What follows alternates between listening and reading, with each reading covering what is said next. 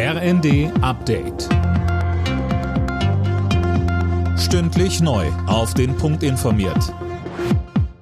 Ich bin Silas Quiring. Guten Tag.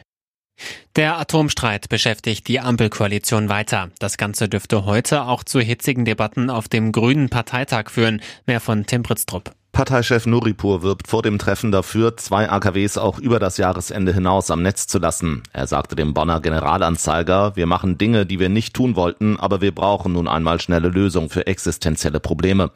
Der FDP ist das zu wenig. Der Koalitionspartner im Bund besteht darauf, dass die letzten drei AKWs bis 2024 laufen sollen. SPD-Chef Klingbeil will den Atomstreit noch diese Woche beilegen. Der Bundestag hat sich heute zum ersten Mal mit der Gaspreisbremse beschäftigt. Bis zu 200 Milliarden Euro sollen dafür bereitgestellt werden. Die Opposition kritisiert, dass das Ganze viel zu spät kommt. Unionsfraktionsvize Mittelberg sagte, Nun haben Sie allerdings so viel Zeit gebraucht für Ihre Gaspreisbremse, dass die Gaspreisbremse wirklich dann in Kraft tritt, wenn die Menschen sie wirklich brauchen, nämlich im März, wenn der Winter weitgehend hinter uns ist. Das ist das Ergebnis Ihrer politischen Arbeitsleistung und das müssen Sie sich schon vorhalten lassen.